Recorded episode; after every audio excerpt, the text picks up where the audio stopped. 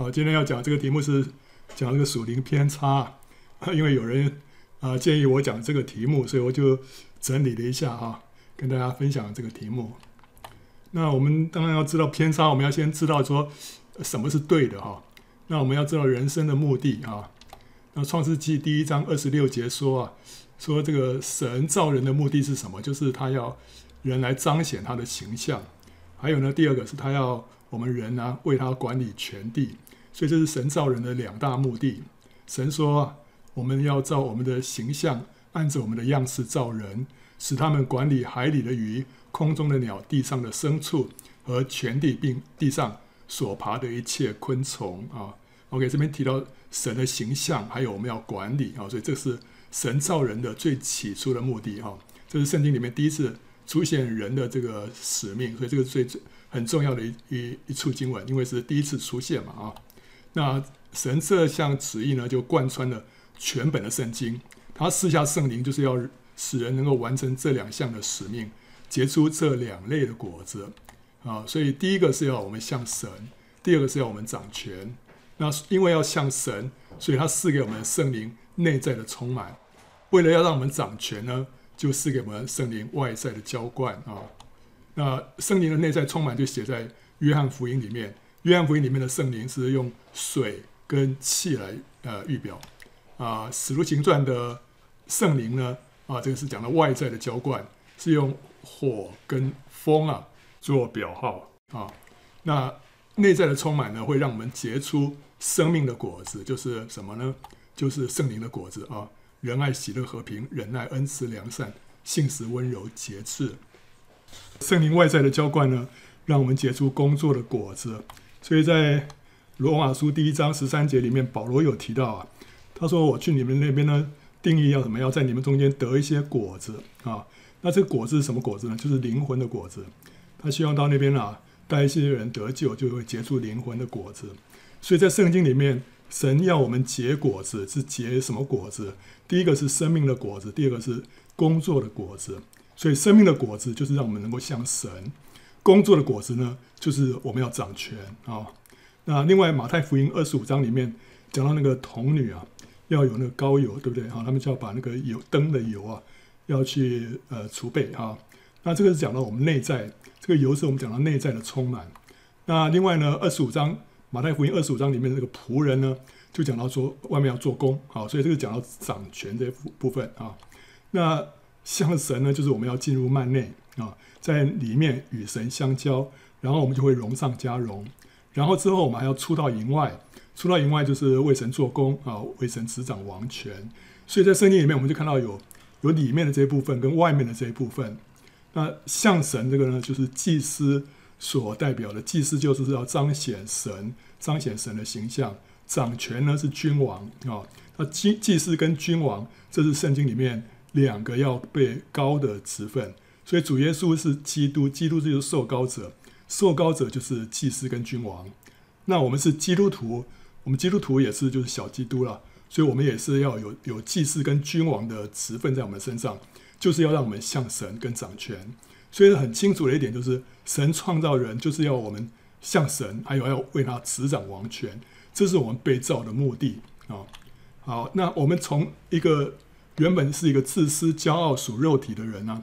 我们要成为一个蛮有神的这个形象啊，有这个慈爱、喜乐、平安、仁爱、恩慈、良善、信实、温柔、节制这样神的性情，有这样性情的人呢，这就需要经过不断的变化。那这就是我们灵命成长的历程。神会借着各样的环境来制作、熬炼我们，让我们呢，让我们从这个泥土呢变为石头，再从石头变成宝石，最后可以用来建造新耶路撒冷，就是荣耀的教会。这泥土就是讲到我们还没有信主之前，我们的样子就是我们就是像亚当一样，就是就是泥土啊。但是后来呢，我们得救之后，我们就成为活石啊。那之后呢，经过高温高压，神在给我们身上有制作，我们就成为宝石。这是我们就是得胜啊，得胜者。最后呢，我们在新耶路撒冷里面，我们得到最后的荣耀，得荣啊。好，所以我们呃，怎么样能够让我们的生命改变呢？我们生命。需要变化，就是让主兴旺，让我们的己衰微。这个途径是什么？就是舍己。舍己就是放下自己，放下自己的什么？放下自己的意见、喜好跟选择啊。然后呢，要遵行神的话。当当我们越多的顺服神，就会越多的被圣灵充满，圣灵也会越多的加给我们力量，使我们能够继续背起自己的十字架，欢欢喜喜的跟随主。所以，这个是我们属灵长进的道路。使徒书信里面就充满这样的主题，勉励我们要怎么样？勉励我们要靠着圣灵治死肉体，要脱去旧人，穿上新人，要心意更新而变化。这个就是魂得救的历程，这是我们一生的道路啊。我们一开始是灵得救，灵得救是一瞬之间，我们灵就得救了。但是呢，我们这一辈子我们要经历一个魂得救的过程啊，这是一个漫长的过程，是背起十字架，舍己顺服，要随从圣灵，治死肉体，脱去旧人，穿上新人，就像枝子要连在葡萄树上，跟神一直的有相有连结啊。然后结果，我们的目的是要结果子啊，就结两方面的果子。生命圣灵的果子，这是第一个，让我们像神；第二类的果子就是工作跟灵魂的果子，就是让我们能够掌权啊。好，所以我们明白灵命成长的过程跟目的之后，我们就能够掌握福音的精髓，我们就能够分辨教会讲台所传讲的信息是不是健康、没有偏颇，是不是能够帮助人结果子、完成神的使命。我们要知道。呃，什么是假钞？我们要先知道真钞长什么样子。我们要知道什么样子偏差的道路，我们要先知道什么是正确的道路。所以我们要知道说，神要我们走的这条路道路，就是经过我们灵得救之后，我们一生在走魂得救这条道路，要结出果子来啊。那如果教会只是传讲入门的福音，只带领人决志信主，却忽略了神在信徒身上下一个阶段的工作，信徒就得不到喂养。只是等着啊，死后上天堂，他灵里面一定会感到饥渴，没有长进。那有些教会呢，啊，则是把这个灵命成长的目的啊，聚焦在身体健康、家庭幸福、财务富足、事业成功上面，认为这个就是主所应许的。我们信主之后呢，不仅能够得生命啊，就是我们的灵得救，而且还会得到更丰盛的生命。什么叫做更丰盛的生命呢？在他们这呃的解读，就是凡事兴盛啊，哦，每一件事情都很都很成功，很幸福啊。因为主耶稣说了一句话，他说：“我来了是要叫羊得生命，并且得的更丰盛。”什么叫做得的更丰盛啊？所以这一派的教会啊，就认为说得的更丰盛，就是在凡事上都兴盛啊。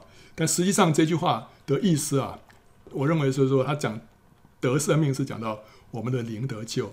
那得的更丰盛的生命是什么？是讲到我们的魂得救，是讲到我们过一个得胜的生活。得胜的生活是一个更丰盛的生命啊。好的，那不管怎么样，刚刚讲到，呃，有人认为就是我们一开始是灵得救了，但是他们把目的呢，我们灵性长进的目的呢，放在健康、富足跟成功上面。这个就是所谓的成功福音，或者叫成功神学啊。他主张什么？他主张，因为主耶稣已经为我们承受了咒诅、贫穷、刑罚跟鞭伤，所以我们呢就有权享受祝福、富足、平安跟健康。这是神对我们的旨意啊！他认为说，疾病跟贫穷都不是神的旨意啊！这是所谓的成功福音。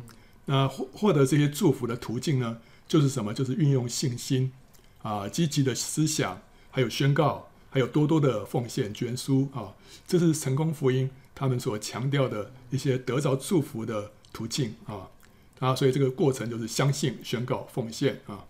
那这里完全不提到舍己，不提到背十字架，不提到对付肉体，不提到变化向主。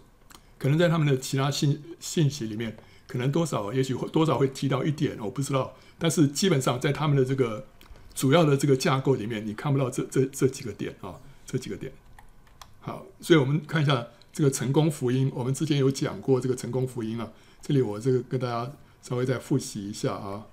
这个成功福音呢，它是把人生的目的聚焦在属地的祝福，就使人呢错失了福音的精髓，就会走上了属灵的岔路啊。人如果过一个快乐、健康、富足、成功的人生，性情却没有改变，依然是自私、骄傲、属肉体。这在神的眼中是没有价值、没有意义的人生，是白活了一场啊，对不对啊？所以你再成功，但是你还是一个属肉体的基督徒，这没有意义啊。神愿意赐给我们属地的祝福，但这不是我们人生的目标。如果以此为目标，就跟世人没有两样，只不过是换一个神明来拜而已。为了得到地上的好处而来信主的呢，就像当初因为吃饼得饱而来跟随主的群众。可是主却对他们说啊，他所要吃的不是这地上的粮，乃是天上的粮啊。神在旧约里面呢，应许给以色列人的福呢，都是地上的祝福。以色列人如果遵守诫命，神就会使他们出也蒙福，入也蒙福，灾病远离，风调雨顺，五谷丰登。仇敌会败在他们面前，他们会作首不作尾，居上不居下啊。这是旧约里面的祝福，都是地上的祝福啊。可是到了新约呢，就讲到天上的祝福。我们在以佛所书第一章里面，我们就看到，都是讲到天上神在在创世以前赐给我们各样天上属灵的福气啊。所以那个福气都是天上的。那为什么？因为地上的祝福都是只是影子，天上的祝福才是实体。那现在新约到了，我们就从影子进到这个实体了。地上的祝福是暂时的，天上的祝福才是永远的。神只是用地上的祝福来预表天上的福分，后者就是天上的福分，才是我们所应当要寻求的。所以旧约里面的福是什么呢？你看到呃列祖了哦，亚伯拉罕、以撒、雅各、约瑟了，他们都是什么？都富有。约伯也非常富有，所罗门更是富有，对不对？啊，这些都是旧约的福，可到新约里面的榜样是什么呢？啊，耶稣跟保罗都是一无所有啊，耶稣没有枕头的地方。旧约里面呢，你看到约瑟啊、大卫啊、但以理都长得容貌俊美啊，可到新约里面，耶稣跟保罗都是没有家庭美容啊，保罗可能是秃头啊。然后旧约里面的福呢，是让他们能够居上不居下，可新约里面的榜样呢，是说我们要做众人的仆人。旧约里面呢，啊，那福气是多子多孙；可新约里面呢，保罗他是独生的啊，他根本没有、没有、没有生什么儿女啊。那旧约里面的福是荣耀尊贵啊，新约里面呢，我们要被看作万物中的渣滓。所以你看到到新约里面，旧约那些福好像都不见了啊，都不见了，对不对啊？可是新约里面的福是什么呢？是灵里面的富足，不是地上的富足，是我们灵里面的富足。俊美呢？是我们灵里面的荣美，哈，不是这个外表的一个俊美。然后这个居上不居下呢，我们在新约里面，我们是在灵里面掌权啊，啊。然后旧约是多子多孙，新约是生养属灵的儿女啊，啊，对不对？保罗他没有什么肉身的儿女，但是他有许许多多属灵的儿女啊。旧约里面是地上的荣耀尊贵，在新约里面呢，我们追求属天的尊荣啊。所以地上的祝福呢，是影子，天上的祝福呢，是才是那个实体。那今天主耶稣的确是已经为我们承受了咒诅、贫穷、刑罚跟鞭伤，使我们有权能够享受地上的祝福啊，富足、平安、健康，这些都是神赐给我们的恩典啊。但是有的时候，神会允许我们遭遇苦难，为了使我们的什么灵性得着益处，就使我们的老我被破碎，生命被改变。那这些是神更高的旨意，所以让我们遭遇到呃苦难，因为苦难才会让我们被破碎嘛，苦难才会让我们生命被改变嘛。平顺的这个环境啊，不太容易让我们改变的啊。那为了这个更高的旨意，就是让我们这个生命改变啊，神就会暂时扣留一些地上的祝福，例如说疾病没有立刻得到医治啊，压迫你的人呢没有改变，还是在那边啊为难你啊，还有难处呢还是依旧。但是呢，神就却让你的心态开始变了，你开始变得不再抱怨，不再沮丧，不再咒诅，也不再绝望。为什么？呃神没有改变外面，但是改变你的里里面了。神在你的里面做工，这是他他所要得着的啊啊！因为比起一个快乐成功的生活呢，我们的生命被改变，像神彰显神的荣耀，这才是更要紧的。这个才是神造人的目的啊！所以呢，保罗他身上的一根刺啊。这可能是一个疾病呢，神不给他拔掉，为了什么？为了要让他保持谦卑，更加的依靠神，以致荣耀归给神。所以我们要知道神的旨意啊，神在我们身上的心意是什么，我们就会明白为什么会遭遇到这些事情。如果我们知道神所在意的是什么，就会明白我们为什么会遭遇到一些事，为什么今天诸事不顺。为什么？因为神要我们学习凡事谢恩啊。为什么家人还不得救啊？让我们学习忍耐啊，持续的为他们祷告，而且在家里面要一直有美好的见证，对不对啊？所以神在改变我们啊，借着我们家人还没有得救，在那边熬练我们。那为什么有个同事老是跟我作对，让我们里面的这个这个棱棱棱棱角角啊都被磨磨掉，对不对啊？让我们能够更加的谦卑，让我们更加的从神支取爱心，对不对啊？为什么人的这个呃病痛软弱一直缠身啊？让我们更加的依靠神啊，对不对啊？如果很健康的话，也许我就一下就非常的骄傲，想做什么就做什么，没有什么可以拦阻我的。但是因为软弱，所以你只能做神要你做的啊。好的，这些事呢都是在互相效力，叫我们更加的圣洁啊，这就更加的 holy 啊。这并不是要让我们更加的快乐，不是更加的 happy 啊。好。啊，当我们明白神的最高旨意之后呢，我们就会配合神啊，果断的行动去达成神的目标。我们会在苦难中什么赞美神，不发怨言，不质问神啊。我们会甘于微小、隐蔽、无名，只求神的同在更加添啊。我们会乐于做最卑微的工作，知道是为主做，它的价值呢，不亚于上台讲道，领万人归主啊。所以我们要我们要知道。摸到神的心意之后，我们在这地上就知道说什么事情是是宝贵的，是有价值的；什么是叫做金银宝石的工程，什么叫做草木禾秸的工程。我们这时候眼睛被打开，我们就会知道了。我们也会知道说，在这些最小的事情上做，是背后的价值是何等的大啊！在苦难中的赞美啊，那价值是何等的高啊！啊，人若以地上的祝福作为人生的标杆啊，我们就会追求在各个领域里面。作首不作为，居上不居下，就是好像神在旧约里面所应许以色列人的。我们讲哇，主啊，你既然叫应许，我就这样得着这个福分啊，我要得着这些祝福。可是，如果人如果明白神在新约里面所显明的旨意呢，知道神要我们追求的是天上的祝福，我们就会甘心做众人的仆人啊，我们会俯就卑微的事物啊，因为主说，在你们中间谁愿意为首，就必做众人的仆人，做众人的仆人不是跟这个做首不作尾、居上不居下矛盾吗？啊，不是，因为 一个是讲地上的，一个是讲天上的，对不对啊？一个天上的祝福，一个是地上的祝福。但是我们要得到天上的祝福，我们就愿意在地上做众人的仆人啊。这个天上，这个旧约里面的那个那个祝福是是契约里面的一个预表啊。我们很愿意，很盼望。在各个领域里面经历神的恩典，出类拔萃，对不对？可是呢，出人头地不是必要的啊！圣经里面让我们知道啊，这个不是必要的，彰显基督的生命才是必要的啊！比赛得第一名不是必要的，但是与神同行，你认真预备、诚实参赛、持守爱心、凡事谢恩，这个才是必要的。所以我们要知道说什么是。什么是必要？什么不是必要？基督徒不应该是为了目的而不择手段，因为神看重我们的过程胜过结果。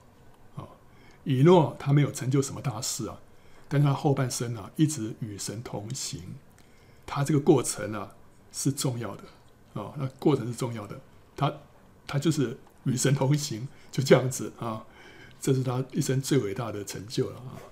所以我们要分清孰轻孰重啊。属灵的道路才不会走偏啊！神会借着赐下地上的祝福，例如使人神迹式的病得医治啊，还有财物得到供应啊，难处被解决啊，而引导人来相信他。哇，这个神是又真又活的神，所以就就就相信主了啊！这是非常常发生的事情啊。可是，一旦入门之后啊，我们就要认识神的终极旨意啊，要走十字架的道路啊，接受圣灵的对付。和制作啊，成为主的真门徒和贵重的器皿。啊，我们不再只是做一个婴孩，只是吃奶的啊。我们的信仰如果还是停留在吃饼得饱的阶段，那就是属肉体的基督徒，是属灵的婴孩，没有长进啊。如果传道人对于以信的会友，还是继续灌输说信主会得地上祝福的观念，那就没有把人引到正路上，会产生各样的偏差啊。我们看到。接下来我们看这个祝福恩赐跟生命的差别啊。如果凡事兴盛是我们人生的目标的话，那就意味着什么？意味着世界上越成功的信徒呢，是越符合神心意、越讨神喜悦的，对不对？因为你你离那个目标越近嘛，对不对？啊，你越成功，那你就是那既然那个是我们的目标，就表示说你是越符合神的心意嘛，对不对？而而且是讨神喜悦的。那那些在苦难当中的呢，就是灵性出了问题的失败者了，啊，啊，所以人会人就会用外在的成败来判断自己，也来论断别人。可是呢，这个外在的挫折的确有可能是神给了警告，或者是征兆，显示人内在的问题啊。那外在的这个顺遂啊、成功啊，也有可能是因为人跟神相合之后的结果啊。人与神相合。人跟神之间有个美好的关系，所以神就祝福他外在也顺利啊。这这个是这是呃非常可能的这个结果哈。但这个都不是绝对。我们如果是以外在的祝福来称义或者定罪一个人，是非常错误的。我们看到约伯就知道，约伯的朋友就是根据外在的祸福啊来论断约伯。他们认为约伯遭遇到这个重重的灾难，呃，必然是因为约伯犯了罪，所以就被神惩治啊。但是他们的判断是错误的。约伯遭难不是因为犯罪啊，而是因为撒旦的攻击。神也借此在炼净他的生命，使他更认识神。所以约伯的朋友可以说就是成功神学派哈，他这一派是成功神学的。可是神却不跟他们不跟他们同一派啊。神显示说，生命的提升才是他的目标啊，不是外在的这个这个成功与否啊。人如果受成功福音的熏陶的话，当他自己遭遇到患难的时候，就会怀疑说，是不是自己的灵性出了问题，以至于神不祝福他。于是这个定罪感就跟患难一同来到，使他忧上加忧。这个患难已经让他不好受了，那里面又又有这种观念，就认为说，这我一定是什么地方哦得罪神啊，神不喜悦了。那这个就让他更加的难受，对不对？所以呢，这样的话，人就会怎么样？人的心情就会在会随着这外在的成败啊。就起起落落，就失去了基督徒在风雨中应该有的宁静跟平安。一个人如果老是看外在的环境，看你外在的成功失败，看你外在的这个境遇，你你的心就是会跟着外在起伏，对不对？哦，所以所以这就让我们失去外面的祝福，就会失去平安啊。外面顺利就很快乐，那这跟外邦人没什么两样啊。但是患难不是神在责罚我，而是神在炼净我，为要使我得益处。所以神说：“我知道我向你们所怀的意念是赐平安的意念，不是降灾祸的意念，要叫你们末后有指望。”神是赐平安的意念，不是降灾祸的意念。为什么呢？叫我末后有指望，就是神让我们让我们有一个美好的未来。这个未来是被神制作过的啊，就是我们跟着他走过去之后啊。我们会被炼过之后，像是金晶一样啊啊！保罗也说了，不论是患难困苦、逼迫、饥饿、赤身露体、危险、刀剑，都没有什么能够叫我们与基督的爱隔绝啊。呃，所以基督徒有没有苦难？有啊，这么一大堆，对不对？一大堆。可是呢，是神不爱我吗？不是，他说没有什么可以叫我们与基督的爱隔绝啊。所以可见基督徒是有苦难的，这不表示神不爱我。也不表示我偏离了神的旨意，因为健康、富足、成功的人生，并不是我们的终极目标。成功福音使人的眼目偏离正轨，就会误解了神的作为跟旨意啊。成功福音也让人用外在的祝福来合理化自己的错误啊。这个怎么说呢？有人会以神在 A 这件事情上头祝福他呢，证明神与他同在，因此就合理化。他在 B 这件事情上面的作为，就好像说啊，有人就质疑一个牧师说他的某一项教导或者做法啊有问题，那他就怎么反驳呢？他说：“你看啊，神让我的儿子呢奇妙的得到医治啊，神让我的女儿奇妙的申请到国外名校的奖学金啊，然后呢，神让我在许多事上经历到神他奇妙的供应啊，这些都是神迹啊啊，本来不会发生的都发生了。”神让又神又让我的家庭呃幸福美满，你看神这样的祝福我怎么样？可见神站在我这边，你们的质疑呢是错的啊！所以他说，因为神祝福我，啊，所以我的这些论点是对的啊，我的这个处理，我这些事情上头的的这个立场是对的啊，是这样子。这就是用用神所赐的祝福来合理化他的其他言行，以神对他的怜悯来证明他的属灵。他并没有就事论事，说他这个 B 这件事情对还是错，他是用 A 来证明他是 B 是对的。他这个是模糊焦点，把原本是两码子的事呢混为一谈啊。可是神的祝福跟人的生命是两回事啊，这是两回事。神祝福你跟你的生命对还是不对？这是这是两回事。因为我们如果知道成功福音的话，就认为说这是一回事啊。你就是因为。就是因为你蒙神喜悦，所以神会祝福你啊。好，但是这不一定是同一件事情，就好像神的恩赐跟人的生命是两回事一样啊。参孙的恩赐很大，对不对？可是他生命却很幼稚啊。哥林多教会的信徒啊，他们的恩赐全备啊，对不对？可是保罗说他们的生命却是属肉体的，像是婴孩啊。先知巴兰他可以发准确的预言啊。可是他同时却贪爱钱财，所以他的恩赐跟他的生命不一样啊。一个人可以奉主的名赶鬼行异能，主却说：“我从来不认识你。”可以赶鬼行异能，这不是讲讲，这真的是做出来了，真的把鬼赶出去了，真的是行出异能了。但是主却说：“我从来不认识你。”为什么呢？因为他的他的恩赐跟他的生命不一致啊。那基督教界爆出了许多的丑闻啊。有一些大有能力、恩赐的使徒啦、先知啦、牧师啦，私底下的生活就是奢靡淫乱啊、贪财啊、跋扈啊、傲慢啊。这就显示什么？就显示说恩赐跟生命完全是两回事。我们要知道，恩赐跟生命是两回事。你从圣经里面参孙啊、巴兰啊、哥林多教会啊，这这许多的这个例子啊，还有我们现实生活里面所看到的。我们就知道说，这的确是两回事啊。所以一个牧师他可以讲到大有能力啊，可另外一方面他是脾气火爆啊、傲慢张狂啊、自我夸耀啊，还有呢肆意攻击人啊，不像神。这个同时发生在一个人的身上，对不对？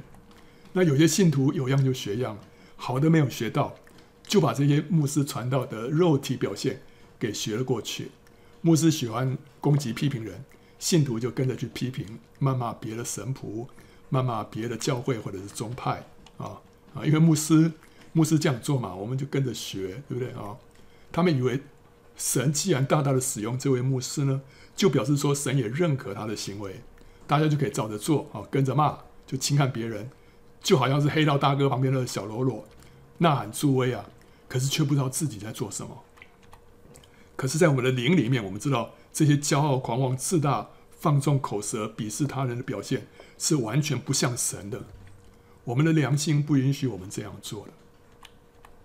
主的样式是柔和谦卑，圣灵的果子也包括忍耐、恩慈、良善啊。圣经也明明指出啊，哪些行为是属肉体的。我们如果模仿这些传道人的肉体表现呢、就是什么？就是高举人超过神的话，呃，效法人超过效法主。把人当偶像来拜啊！当传道人的言行明明与圣经不合，我们却选择视而不见，只因为那个人大有能力、满有恩赐，这就表示我们的灵里面的眼睛瞎了。长此下去，我们的属灵嗅觉就会受到严重的扭曲，是非黑白不分，灵性会受到严重的灼害啊！所以，我们首先需要认罪，为自己跟随人却不尊重主的道而悔改。这样才能够使我们重新返回正路上。有些时候啊，是当我们近距离接触到这些蛮有恩赐的人呢，我们才发现他们属肉体的那一面啊，这会让我们瞠目结舌啊，无法置信啊。我们如果不知道恩赐跟生命是两回事的话，我们对这种里外矛盾的现象，我们就难以解释啊，也无法释怀啊，甚至于可能被绊倒。不知道说哇这样子，那在基督教信仰当中还有什么是可信的呢？我最相信的这个属灵的这个这个伟人啊，都这个样子了，那还有什么是还有什么是可信的呢？对不对？所以会被绊倒。但是神让这些难堪的真相曝光啊，就是在打碎我们心里面的偶像啊，使我们把眼目重新放在神自己还有他的话语上面。他也救我们脱离人的网罗，不再被他们滥用的权柄所瑕疵啊。有一个蛮有能力的神医布劳家，他被批评说在敛财啊。结果呢，他就反驳说：神怎么会把恩赐给一个恶人呢？神怎么会赐一把大刀给小孩子呢？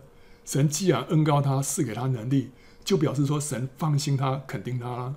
啊，他说这是这是很简单道理嘛，这个非常简单的道理，对不对啊？可是这个论述就是将恩赐跟生命混为一谈。如果这个论述正确的话，基督教界就不会爆出那么多名人的丑闻了，啊，对不对？生命跟恩赐完全不是不是同一码事情啊。后来这位神医布道家自己就中风了，然后瘫痪了数年之后呢，还不太老就过世了。啊，他如果因为这个中风、这个瘫痪啊，让他谦卑悔改，那这个灾病其实就成为他的益处，远胜过他在开一百场的布道会。啊，所以我们要知道说神的旨意是什么？不是说哇，我这个大有能力啊，结果你能力越大就不悔改，结果你你服侍越多是是罪犯的越多，对不对？呃，下场就越不好。所以我们要知道，有的时候你碰到这样的一个啊，怎么会布道家，呃，神医布道家自己却生病，这神给他一个恩典啊，让他能够及早回回头啊。人如果因为自己被神使用啊。拥有神的恩膏，就以为自己被神认同，这是很危险的，会使人落入自欺啊，自高自大，听不进别人的劝诫啊。神使用一个人祝福别人，往往是因为神爱那些有需要的人啊，不见得是因为这个器皿合神心意，而是因为神无人可用啊。啊，就像是神借着扫罗啊拯救以色列人啊，是因为什么？是因为神没有其他人可以用啊，所以他才使用扫罗啊。神要等到大卫预备成熟了，他才能够使用大卫。在这之前，他还是只好使用扫罗啊。如果扫罗因此沾沾自喜啊，以为神在肯定他、认同他，那就错了。神也借着参孙拯救以色列人啊，也是因为神找不到其他人可以用啊，才使用这个充满情欲、不守拿细耳人戒律的人。神也是很苦恼，对不对啊？啊，只好只好将就啊。但是这些被使用的人自己心里要有数啊，不是我比较厉害啊。所以神若使用我，我要自卑啊，知道是神爱群羊，所以才用我，不是我厉害啊。所以保罗说，我是攻克己身，叫神服我，恐怕我传福音给别人，自己反被弃绝了。他可以把福音传给别人，但最后自己被弃绝啊。所以他说要攻克己身，叫神服我，这就是什么？这就叫致死肉体啊。人如果单单有恩赐却不制服肉体，生命不改变的话，结局是什么？就是被神弃绝，被神弃绝。啊，所以我们要很清楚的看见，恩赐跟生命是两回事。还有呢，祝福跟生命也是两回事啊。那接着我们看这个地上的国度啊，我们的眼目啊，如果是放在地上的祝福的话，就会有一个结果怎么样？我们就想会发展出一个在地上啊。建立神国度的梦想，对不对啊？那基督徒呢，其实可以透过参与政治，改变国家社会，让公义平安临到这地啊！这这是绝对没问题的啊！神可以让我们基督徒去参与政治，来改变国家社会啊！但是我们也该知道啊，只要是罪人的组成，地上没有任何政权可能成为神的国度，这是不可能的事情。唯有基督再来之后，世上的国才能够成为我主和主基督的国。在这之前，这个这个神神在地上成立国度这个梦想是不会成就的啊，因为人都是罪人。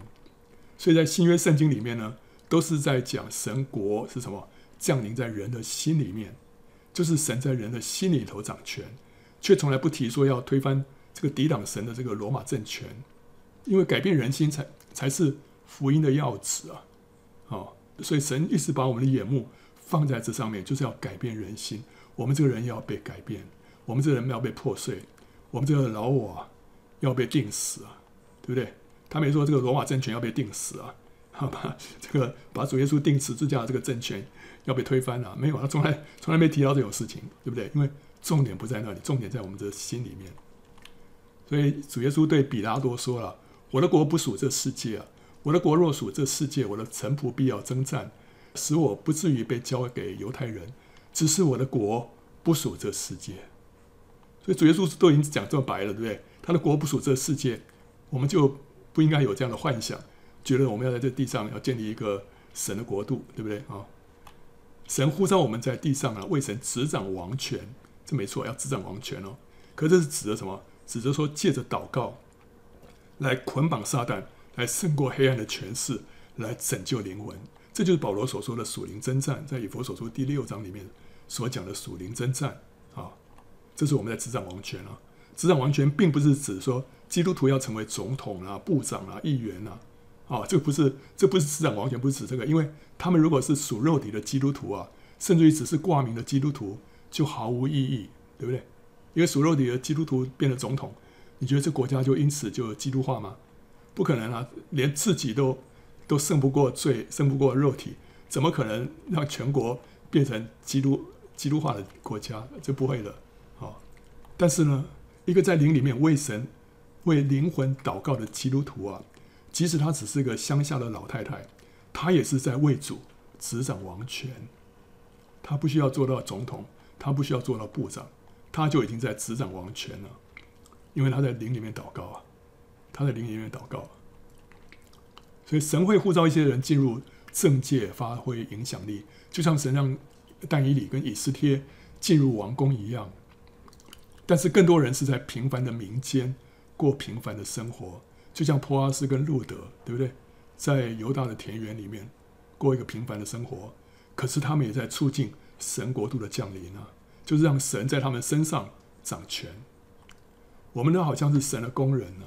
我们分头建造一栋房子，我们每个人拿到的是一部分的蓝图啊，不是完整的，就是说就是那一部分。因为神让我们做某一部分的工作，所以我们是拿到一部分的蓝图。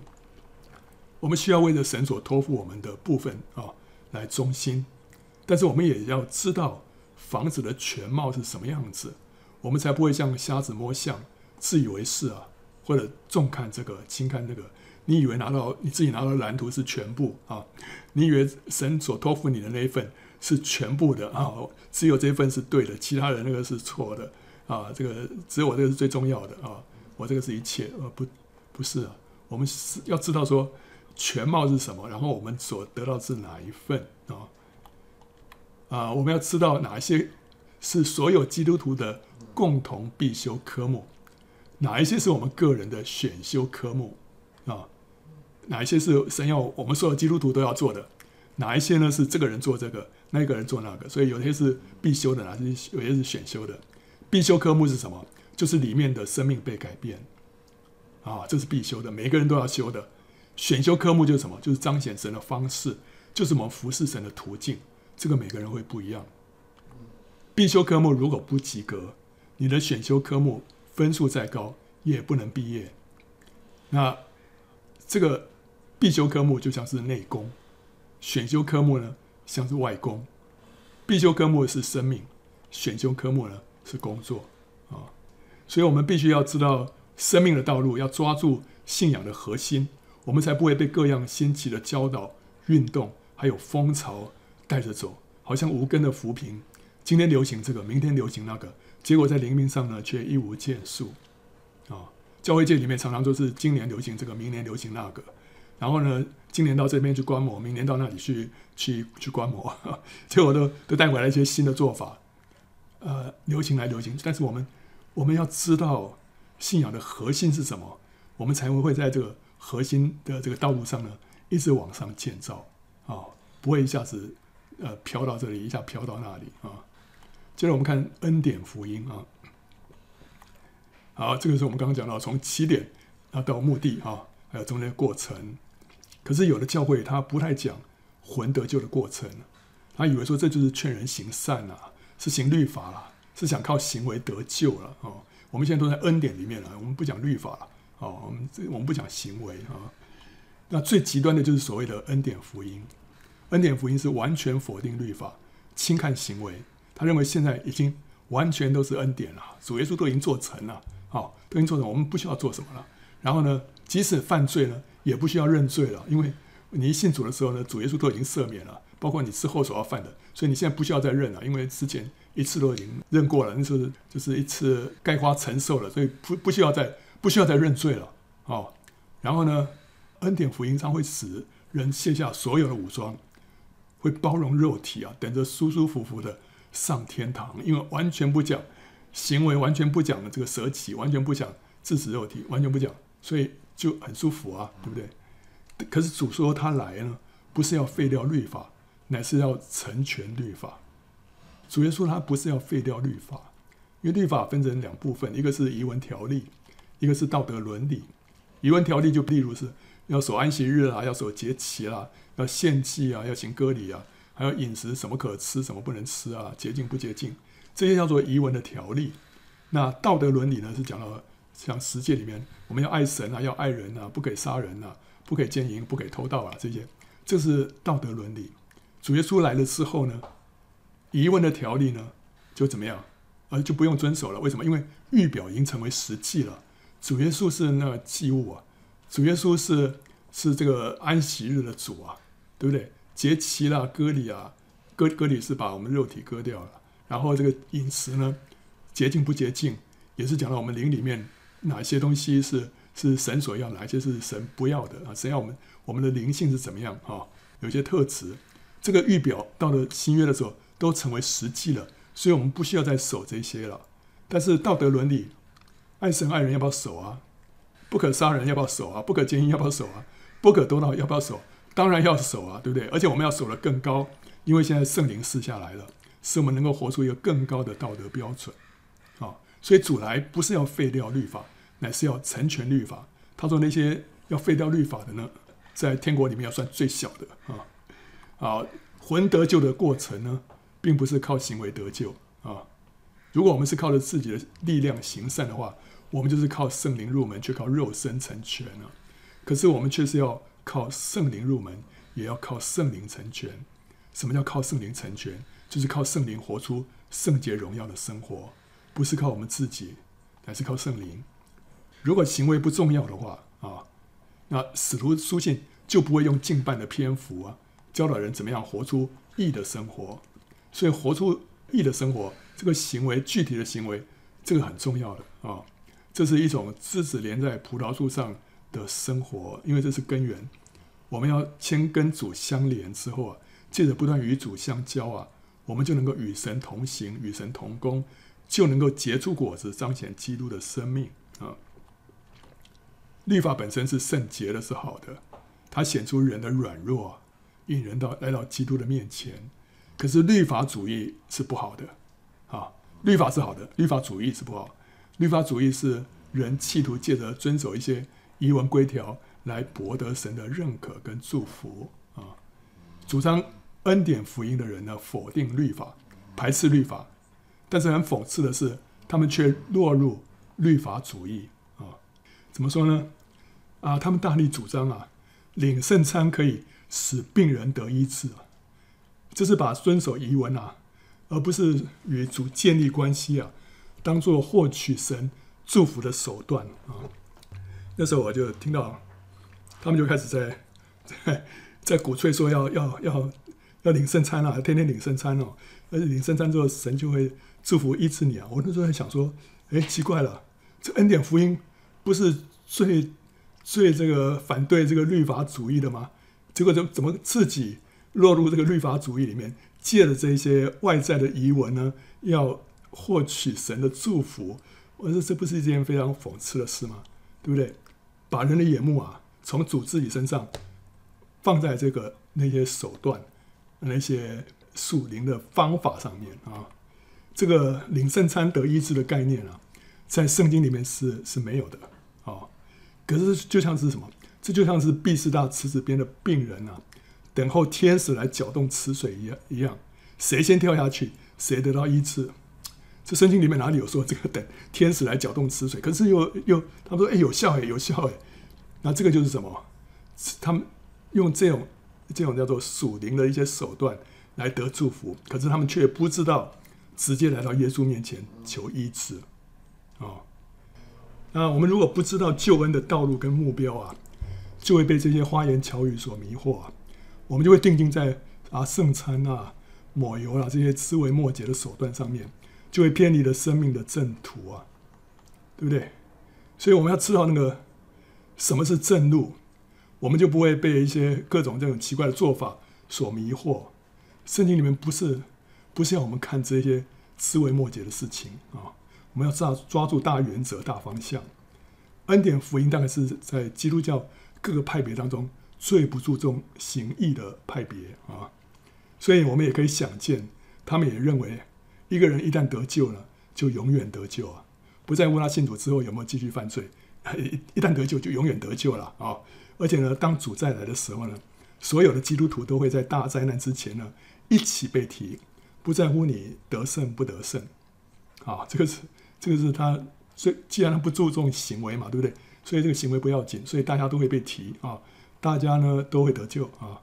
那这些教导会使人的肉体呢感到快乐啊，良心被安抚。可是却不符合圣经，而且也很危险。说是平安的平安的，其实却没有平安啊！好，接着我们再看律法主义啊。恩典福音其实是想要矫正律法主义的偏差，只是那个矫枉过正啊，就落入另外一个极端。而且他的圣餐理论呢，也是现在一种律法主义里面。律法主义啊是什么？就是对律法的误用、误解跟误用。以为这个行律法可以讨神的喜悦，企图靠着自己的天然力量遵守某一些规条来换取神的祝福。这些规条不限于摩西的律法，还包括教会的传统、敬虔的行为和属灵的操练，比方禁食啊、祷告啦、圣餐啊、领圣餐呐，啊，那些都算啊。好，那律法主义是把一个无形的恶套在人的身上。使人背负一个宗教的重担啊，就失去灵里面的自由跟喜乐，更使人对神产生错误的认识啊。这些规条也构成一道标准，使人自以为优越啊。当你当你守了，你就会觉得你自己很优越、很属灵，去论断那些没有遵守的人啊。这个律法主义的历史很悠久，圣经里面自以为义的法利赛人啊，还有浪子比喻里面的大儿子啦。还有扯保罗后腿的那些犹太主义者啦，还有马丁路德所对抗的天主教啦，都是律法主义者啊。律法主义的根源，第一个是奴隶的灵啊，我们领受的是儿子的灵，但是呢，律法主义它是根源于奴隶的灵，就是说啊，认为神是一个严苛的主人，人必须要尽心竭力的服侍，才能够换取主人的恩宠，这是奴隶的灵。第二个是成就导向啊。performance orientation 的心态啊，认为一个人的价值呢是根据他的成就来决定的，所以他必须透过他的虔诚的行为来获得神和人的肯定啊。好，所以律法主义的结果是什么样？第一个，他会被律法的恶瑕疵，失去该有的喜乐跟自由；然后呢，他的信仰会失去活力，成为包袱跟重担，就行礼如仪啊。不是一个跟神一个活泼的相交了，就是一个形式，所以会变成包袱跟重担，然后会对神产生偏差的认识，觉得神是一个严苛的主人或者是老师啊，动辄得咎啊，然后呢，很在乎自己的属灵表现，但是常常感觉到无力啊。我今天应该要祷告一个小时的，我就祷告了一下就没有哦。今天今天没有没有做到一些什么应该属灵的一些操练没有做到，就觉得这我今天就不属灵啊，就看了。但是呢。想做，而又常常感到无力啊，从来不觉得自己合格啊。然后，可是因为守规条而自义啊。那如果做到的话呢，就就觉得说，哦，我我很厉害，然后开始用这个来论断别人。哦，你今天祷告多久啊？啊，才十五分钟啊，我一个小时哎，这个啊，就会用这个来衡量别人啊。然后内心中会形成一个坚固的营垒，固执、主观、自以为是啊。然后呢，以自己的教会。或宗派为傲，认为是最圣洁、最属灵的哦，因为自己的教会里面这些东西都都有啊，这种这种属灵的这种操练都有啊。你看我们这个，我们做到了，做到就觉得我们是最属灵、最最圣洁了啊。好，我们发现真的是是那种越觉得自己越属灵的这个教会啊，里面那个律法主义的那个灵好像就越强啊。但是魂得救的历程啊，不是靠自己的力量去博得神的认可，乃是什么？枝子连在葡萄树上，就自然去结果子。啊，所以不是靠我们的力量啊，我们是要跟神连结啊。那枝子连在葡萄树上，就是与主亲密相交了。因为我们领受的不是奴隶的灵，乃是儿子的灵，所以可以放胆来到神的面前，经历他的同在和充满。然后活出得胜的生活啊！好，最后我们讲到这个属灵的凌虐啊，spiritual abuse 啊。律法主义者所福音的啊，不仅限于规条传统，有的时候是属灵的权柄，就是人啊。一个要求信徒绝对顺服属灵权柄，不容任何质疑的团体呢，他领导者的言论就是律法啊，以至于信徒。随从圣灵的自由就被剥夺了，甚至于解读圣经的自由也被剥夺了。啊，这个领导的领导的这个牧师啊，他说这里的经文什么意思，就是什么意思啊？你不可以有另外一个意思，你不可以有别的解读啊。呃，以他的为准啊，以他的神学观为准啊。啊，这个就是把律法的这个恶施加在人的身上，你一定要为他啊侍从啊。如果信徒没办法自由表达自己的看法、亮光或者经历的话，啊、他一旦表达就被牧者修理、打压、攻击，那这个是什么？这个是牧者滥用他的属灵权柄来伤害的小羊。这个时候，信徒就会受到属灵的凌虐啊，spiritual abuse。这就像是一个小孩子受到肢体的凌虐、言语的凌虐或者性的凌虐一样啊。那更糟的是啊，其他人为了要讨好牧者，就落井下石啊，群起围攻那个信徒，甚至于把他孤立隔离，使教会成为极不健康的一言堂。好，哦，这个呃这样的教会，让让让一个人活不下去，对不对啊？那有些信徒在这种环境之下呢，就无法分辨是非啊，啊，无法分辨是，他就会压抑圣灵或良心的感动，就被迫呢。学习这个错误的榜样，以免受到排挤。那这些人也是属灵凌虐的受害者啊。属灵的凌虐对一个人的灵命伤害极大，因为它是来自属灵的权柄，就像父母亲对一个孩子可以造成一生的伤害一样。它会严重扭曲一个人的属灵观，使人对神和真理啊产生错误的认识。它也会削弱一个人的属灵辨别力。就好像说人入鲍鱼之肆啊，久而不闻其臭一样。你已经在这样一个被扭曲的环境之下，呃，成长，所以久了之后你就见怪不怪，你那些该有的那个辨别力啊，都迟钝了。那，一个被属灵凌虐的信徒，将来他也会去凌虐别人，因为他是有样学样，他已经失去了灵里的分辨能力。当初这个牧者怎么样在灵里面？伤害了他，将来他就怎么样去伤害别人，然后不觉得不对啊？因为当初我就是这样被对待的啊，所以这是非常危险的一件事情。这种强调顺服牧者的团体呢，往往会把顺服权柄说成是人的十字架功课啊，你顺服就蒙福啊啊！但是我们需要分辨，一个十字架是神所给你的，还是人所给的？有些苦难对我们来说是造就。有一些却是无意义的消耗跟破坏啊。权柄有它的次序啊，最高的权柄是神，其次是良心，再其次才是人啊。人就是包括政府啊、父母啊、师长啊、传道人啊，这些是人来的权柄。来自人的命令不能违反一个人的良心，因为良心的它的等次比人的这个权柄更高啊。有的教会主张信徒要无条件的顺服传道人。但是传道人的行为如果让人良心不安啊，信徒却违背良心去跟着附和，他的人格就会渐渐受到扭曲啊啊！